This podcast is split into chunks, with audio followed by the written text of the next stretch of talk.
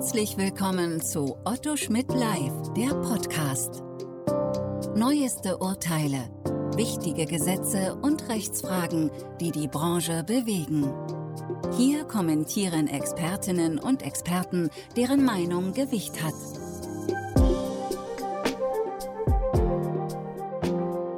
Herzlich willkommen zur dritten Folge des Arbeitsrechtspodcasts aus dem Verlag Dr. Otto Schmidt. Mein Name ist Melissa Peetz. Ich bin als Lektorin für den Bereich Arbeitsrecht im Verlag Dr. Otto Schmidt tätig. Unser heutiges Thema sind arbeitsrechtliche Sanktionen bei Verstößen von Arbeitnehmern gegen Corona-Schutzmaßnahmen. Nicht alle Arbeitnehmer können oder wollen im Homeoffice arbeiten. Im Betrieb sollen Corona-Schutzmaßnahmen das Risiko einer Ansteckung gering halten. Maskenverweigerer und Corona-Leugner gibt es allerdings auch in den Unternehmen. Vor diesem Hintergrund wollen wir uns heute mit der Frage beschäftigen, was im Betrieb zu beachten ist und wie Arbeitgeber auf Verstöße von Beschäftigten reagieren können oder gar müssen. Auch diesmal ist unser Interviewpartner der Fachanwalt für Arbeitsrecht Dr. Wienhold Schulte. Herzlich willkommen, Herr Dr. Schulte. Vielen Dank. Guten Tag, Frau Petz. Ja, ich freue mich, dass Sie dabei sind. Ähm, wie bereits in der letzten Folge erläutert, hat sich ja das Arbeitsleben für viele drastisch verändert. Heute wollen wir uns mit der Frage rund um die Erforderlichkeit von Arbeitsschutzmaßnahmen befassen. Lassen Sie uns zunächst klären, welche Schutzpflichten treffen denn den Arbeitgeber und woraus ergeben sich diese? Ja, die Schutzpflichten für Arbeitgeber sind ja nicht neu, die gibt es ja immer schon und es gibt auch gesetzliche Vorschriften darüber. Man kann das unter das Thema Nebenpflichten fassen und da gibt es äh, auch natürlich dogmatische, also äh, auch geschriebene Normen, auf die man sich berufen kann. Da ist einmal äh, die Treuepflicht, die allgemein mit 241 BGB in Verbindung gebracht wird und was die Ausprägungen angeht, natürlich auch über 242 BGB. Dann gibt es eine Vorschrift im, äh, oder Vorschriften im 618 BGB. Ähm, da geht es um Leben und Gesundheit und den Schutz und die Vorsorge, also die Prophylaxe ähm, gegen solche Schäden.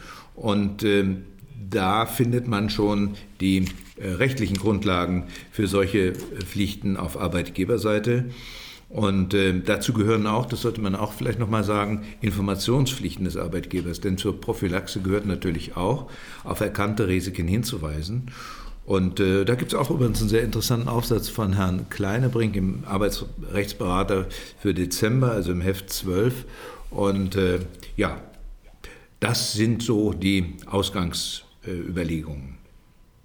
Und ähm, was stehen dem Arbeitgeber für Möglichkeiten zur Seite, diese Maßnahmen durchzusetzen gegenüber seinen Arbeitnehmern? Ja, da gibt es einmal natürlich die umfassende Möglichkeit über das Weisungsrecht, über das Direktionsrecht, äh, Arbeitnehmern aufzuerlegen, welche Maßnahmen sie ergreifen müssen. Also jetzt konkret natürlich äh, zum Infektionsschutz die AHL-Regeln anzuwenden, also die allgemeinen Hygieneregeln, dann natürlich äh, die Maske zu tragen und vor allen Dingen auch Abstand zu halten. Ähm, das ist jetzt sehr konkret und äh, ist auch in fast jedem Unternehmen ähm, und Betrieben äh, ausgehängt. Das ist sicher auch mit den Betriebsräten abgestimmt und abzustimmen, aber ich denke, da wird es kein Problem geben. Ähm, und es gibt natürlich auch äh, im Arbeitsschutzgesetz äh, Möglichkeiten für den Arbeitgeber, auf die Beschäftigten einzuwirken. Es gibt zum Beispiel die Möglichkeit nach 12 Arbeitsschutzgesetz, überschrieben mit Unterweisung, also die, die Terminologie im Arbeitsschutzgesetz ist, naja, Gut, aber die Unterweisung heißt ja nichts anderes, als den Leuten zu sagen, was sie zu tun haben. Und äh, natürlich auch, um die Gefolgschaft sicherzustellen, zu sagen, warum man das tut. Und was ist, wenn mein Arbeitgeber keine Maßnahmen trifft? Habe ich als Arbeitnehmer dann auch Möglichkeiten vorzugehen? Oh ja, also ich kann äh, natürlich sagen, erstmal dem Arbeitgeber sagen, äh, tu was. Ja, also wenn ich hier die, den Fuß über die Schwelle setzen soll, dann möchte ich doch bitte schön gleich von der ersten Sekunde an, ähm, indem ich in den Betrieb betrete oder vielleicht auch schon vorher, ähm, sichergestellt wissen, dass ich mich hier nicht anstecke, um das sehr konkret zu bezeichnen. Also wenn alle da ohne Maske rumlaufen und äh, durch die Gegend wieseln, dann setze ich jetzt gar keinen, als vernünftiger Arbeitnehmer setze ich jetzt gar keinen Fuß in diesen Betrieb. Also da kann man dem Arbeitgeber von Weitem zurufen, wenn Sie so wollen. Äh, ich komme erst, wenn hier alle eine Maske tragen. Sie können ihn anrufen, Sie können ihm eine E-Mail schicken. Aber was Sie vor allen Dingen dürfen, ist äh, zu sagen, ich gehe hier nicht hin. Das heißt, 273 äh, BGB, ich halte mit meiner Arbeitsleistung zurück. Ich mache ein Zurückbehaltungsrecht geltend, ich habe ein Leistungsverweigerungsrecht und ich komme wieder, wenn hier alles so läuft, wie das sein soll. Okay, ja, das, das ist das. Ja dann schon. Ja äh, gute Option zumindest. Ähm, und wie sieht es aus, wenn sich jetzt wirklich die Arbeitnehmer faktisch weigern, den Mund-Nasenschutz zu tragen oder den Mindestabstand einzuhalten? Ähm, kann der Arbeitgeber da selber, hat er irgendwelche Sanktionsmöglichkeiten an der Stelle? Naja, da sind wir schon mittendrin. Ähm, natürlich, der Arbeitgeber hat wie gesagt, das Weisungsrecht und kann damit auch das, was er für richtig und geeignet hält, durchsetzen. Ähm, auch da ähm, findet man äh, durchaus auch ein paar äh, sehr kluge Gedanken bei Herrn Kleinebrink im, in seinem Aufsatz, äh, aber äh, wir finden auch in anderen Publikationen das, was wir brauchen und vor allen Dingen, wir müssen ja nicht immer in die Aufsätze gucken, um zu wissen, was richtig ist. Also ähm, es liegt ja eigentlich auf der Hand. Wenn der Arbeitgeber ähm, seinen Betrieb aufrechterhalten will, dann gibt es doch ein gemeinsames Interesse mit den Beschäftigten, dass sich niemand äh, infiziert, denn dann äh, riskiert man ja, dass äh, nach dem Infektionsschutzgesetz der ganze Betrieb dicht gemacht wird. Wir haben das ja schon ähm, recht bald nach Ausbruch der Pandemie in mehreren Betrieben, Stichwort Tönnies, erlebt, dass der ganze Laden geschlossen wird, äh, und zwar richtigerweise. Äh, bis da eben Konzepte, äh, Konzepte entwickelt worden sind, die die Hygienestandards sicherstellen. Also der Arbeitsschutzstandard äh, ist ja auch geschärft durch ähm, das Arbeitsministerium, der, der SARS-CoV-2 Arbeitsschutzstandard, also diese CASS, unter dieser Abkürzung läuft das ja, der ist zwar nicht verbindlich, aber er liegt schon ziemlich klar fest an was man sich da halten muss. Und das, was, äh, was für den Arbeitgeber als Verhaltenspflicht gilt, äh, muss er natürlich umsetzen. Er kann ja wenn er mit Menschen zusammenarbeitet, kann er ja nur dann die Standards einhalten, wenn die das auch tun.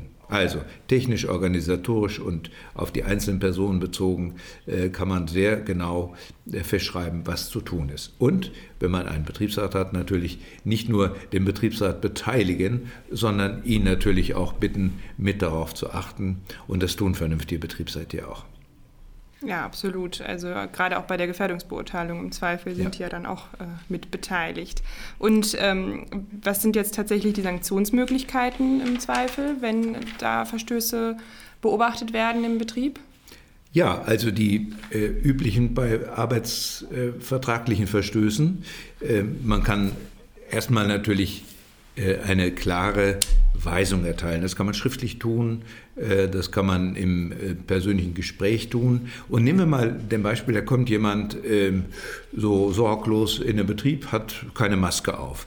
Dann kann das ja viele Gründe haben. Da kann das einmal damit zu tun haben, dass er seine Maske vergessen hat oder er hat noch keine. Heißt, der Arbeitgeber muss dann eine Maske bereithalten. das ist inzwischen ja Standard, dass man hinter sich greift und sagt, so, hier haben Sie Maske und die tragen Sie jetzt den Rest des Tages. Also äh, wenn jemand äh, also einfach durch, durch Nachlässigkeit keine Maske dabei hat oder sie nicht aufgesetzt hat, dann fordert man ihn auf, die Maske aufzusetzen oder händigt ihm die aus und dann muss er die auch tragen. So, wenn er das nicht tut, äh, dann, und man hat ihn klar eingewiesen, dann gibt es natürlich die erste Reaktion, so das, das mildeste Mittel, ihn abzumahnen. Äh, auf den, mhm. einen, sozusagen einen, einen nachhaltigen, äh, eine nachhaltige Pflichtenmahnung äh, auszusprechen. Das kann man natürlich, wie wir wissen, äh, mündlich tun, aber äh, man sollte es auf jeden Fall schriftlich tun. Erstens, die Schriftform kennt man ja als verstärkendes Element äh, für einen bestimmten Sachverhalt und äh, was man schwarz auf weiß besitzt, äh, brauche ich ja jetzt nicht zu zitieren. Ähm, also das das äh, dient ja auch dem, dem, hinterher äh, dem Beweis, dass man jemandem sehr deutlich gesagt hat, was er zu tun hat und dass er dagegen verstoßen hat. Und dann natürlich, was die Abmahnung von der bloßen Ermahnung unterscheidet, ihm zu sagen, und wenn du das nochmal machst, äh, dann folgt die Kündigung. Und da sind wir auch gleich beim zweiten Thema. Genau. Ähm, können Sie sich denn grundsätzlich auch Situationen vorstellen, dass vielleicht die vorherige Abmahnung entbehrlich sein könnte? Naja, ähm, da sind wir mitten im Kündigungsrecht. Ähm, es geht ja, ich, ich will es trotzdem mal ganz kurz fassen. Ähm, man kann es ja, äh, wenn man solche Fälle, und die kriegen wir äh, inzwischen äh, doch sehr häufig auf den Tisch, ähm, um die Fälle zu sortieren, erstmal prüfen, ist das Verhalten steuerbar? Weiß, da, weiß der, was er da tut äh, und kann er das abstellen. Ja, das BAG ist ja da ziemlich strikt und sagt, äh, wenn das Verhalten eben durch den Arbeitnehmer gesteuert werden kann, dann muss ich im Regelfall abmahnen. Äh, ich kann nicht sofort die Kündigung aussprechen, das wäre unverhältnismäßig. Und deshalb äh, ist die Abmahnung erstmal das Erste, was man in solchen Fällen aussprechen muss, um dann eine Änderung herbeizuführen. Denn die Abmahnung ist ja nicht darauf gerichtet, jedenfalls nicht im Regelfall und vor allen Dingen auch nicht äh, vom, äh, von, der, äh, von der Rechtsprechung so, so entwickelt worden, dass man nicht sagt, so, wir müssen erstmal abmahnen, damit wir kündigen können, sondern der Gedanke ist, ich mahne ab, damit ich nicht kündigen muss. So rum ja. läuft es ja. So, ja, also. Genau. Ähm, gut, wenn, wenn das Verhalten steuerbar ist, kommen wir an der Abmahnung nicht vorbei. Und jetzt mal äh, taktisch gedacht, äh, werden wir natürlich eine Abmahnung äh, aussprechen, selbst wenn man erkennt, dass jemand äh, nicht nur störrisch ist, sondern zu der Kategorie von Leuten gehört, die ähm, den Corona-Schutz rundweg ablehnen. Ähm, Corona-Leugner ist noch mal eine andere Nummer, aber äh, wenn, ich, äh, wenn ich weiß, ich müsste eigentlich eine Maske aufsetzen, um andere zu schützen und tue das nicht, äh, und das ist ein, eine, die, die Ausformung einer inneren Haltung, die ich da einnehme. Und der Arbeitgeber erkennt, ich jetzt unter dem Thema Entbehrlichkeit der Abmahnung. Ne? Ich erkenne, ich kann mit dem noch 20 Stunden reden, äh, dann wird er sich sicher immer noch nicht anders verhalten. Wenn also eine so unbelehrbare Haltung äh, erkennbar wird, dann brauche ich natürlich keine Abmahnung auszusprechen. Denn ja. Wenn, ja, wenn jemand sagt, ich tue es ja sowieso, äh, beziehungsweise tu nicht, was du mir sagst, äh, dann ist das eine hartnäckige äh, ein hartnäckiger Pflichtenverstoß und da kann ausnahmsweise mal eine Abmahnung entbehrlich sein. Okay, und dann der nächste Schritt oder der schärfste Schritt wäre dann die außerordentliche fristlose Kündigung wahrscheinlich. Ja, da, mhm, da haben wir immer das Ultima Ratio-Prinzip. Übrigens, äh, wenn ich das eben noch äh, nachtragen darf, bei der Verhaltensbedingten, also der ordentlichen Kündigung, müssen wir natürlich auch, auch bei solchen Fällen immer an eine Änderungskündigung denken. Ähm, mhm. Wenn, wenn ich also jemanden sozusagen aus den Zusammenhängen lösen kann und einen freien Arbeitsplatz habe, wo er ganz alleine sitzt wo, er, wo es wurscht ist, ob er eine Maske trägt oder Abstand hält, weil sowieso keiner da ist. Äh, nehmen Sie ein Bewachungsunternehmen, wenn jemand irgendwo äh, nachts in einem Raum sitzt, wo er nur darauf achten muss, dass da keiner einbricht. Äh, und wenn einer einbricht, muss er auch nichts tun, sondern außer muss nur die Polizei holen. Äh, bitte, das Beispiel fällt mir gerade spontan ein. Ähm, ja. Äh, dann kann man natürlich sagen, äh, ja, da braucht man keine Abmahnung. Äh, und man braucht auch keine, keine Beendigungskündigung, sondern man setzt ihn einfach dahin, wenn das geht. Ähm, ja. wenn, er, wenn man da auch nicht vor dem sicher sein kann, dass er andere infiziert, naja, dann ist das eben kein, keine Möglichkeit. Und da, wenn ich das eben noch sagen darf, ist natürlich das Homeoffice äh, anzusprechen. Äh, wenn jemand ins Homeoffice geschickt werden kann, äh, dann kann man natürlich darüber nachdenken, ob das ein milderes Mittel ist. Ehrlich gesagt, ich halte das nicht für ein milderes Mittel, denn irgendwann muss er ja aus dem Homeoffice wiederkommen. Und wenn das jemand ist, der sich nicht an Weisungen hält, ist das ein allgemeines Prinzip. Und das ist eben dem Prognoseprinzip im Kündigungsrecht geschuldet. Wenn ich vorhersehen kann, dass er sich nicht mehr ändert und dass er keine Weisungen, äh, auch die sinnvollen Weisungen eben nicht einhält, naja, dann siehe oben. Ja, genau. Dann muss man vielleicht doch zu anderen Mitteln greifen an der Stelle. Ähm, nehmen, lassen Sie uns mal annehmen, ähm, es gibt eine Führungskraft im Unternehmen und meine Führungskraft leugnet die komplette Corona-Krise oder stachelt die untergeordneten Arbeitnehmer zu gefährlichem Verhalten, beispielsweise dem Besuch von Corona-Partys ähm, oder ähnlichem an.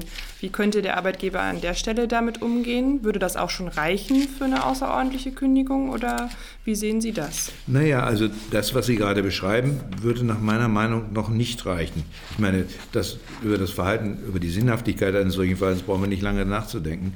Das ist natürlich Schwachsinn, wenn ich das mal so einfach sagen darf. Aber ähm, die Frage, äh, wie gehe ich da mit dem Betrieb um, äh, müssen wir schon differenziert betrachten. Wenn das nur eine innere Einstellung ist und er murrend oder nicht murrend äh, befolgt die Anweisungen, äh, die zur Einhaltung dieser äh, Standards erteilt werden, dann wird man da nicht rankommen. Also ich sage mal, was man privat meint, äh, von der Sache halten zu müssen, es geht den Arbeitgeber erstmal nichts an. Die Frage ist natürlich, wenn diese innere Einstellung durchschlägt auf das Verhalten, und Sie sagten ja gerade, der stachelt andere an, wenn er sie anstachelt, keine Maske zu tragen, dann haben wir ihn, hätte ich beinahe gesagt. Ja, dann ist das natürlich ein klarer Verstoß äh, gegen, äh, gegen Vorgaben des Arbeitgebers. Und wenn man als Vorgesetzter besondere Verantwortung trägt, da muss man erst recht dafür sorgen, dass die Menschen, äh, die man da führt, äh, sich an die Regeln halten. Das ist dann sozusagen ein verstärkter Verstoß äh, und das kann dann natürlich auch sogar eine fristlose Kündigung rechtfertigen. Ähm, aber wie gesagt, solange es sich im, im, in dem inneren äh, Meinungs-, in der Echokammer heißt das ja jetzt neuerdings, äh, bewegt, äh, dann kommen wir da nicht ran. Können sich denn dann die äh, Führungskräfte oder auch die sonstigen Arbeitnehmer nicht auch auf ihre Meinungsfreiheit grundsätzlich berufen und sagen, es ist doch meine Meinung, dass ich ähm, nicht denke, dass Corona nicht existiert oder sonstige Ansichten, die da vertreten werden?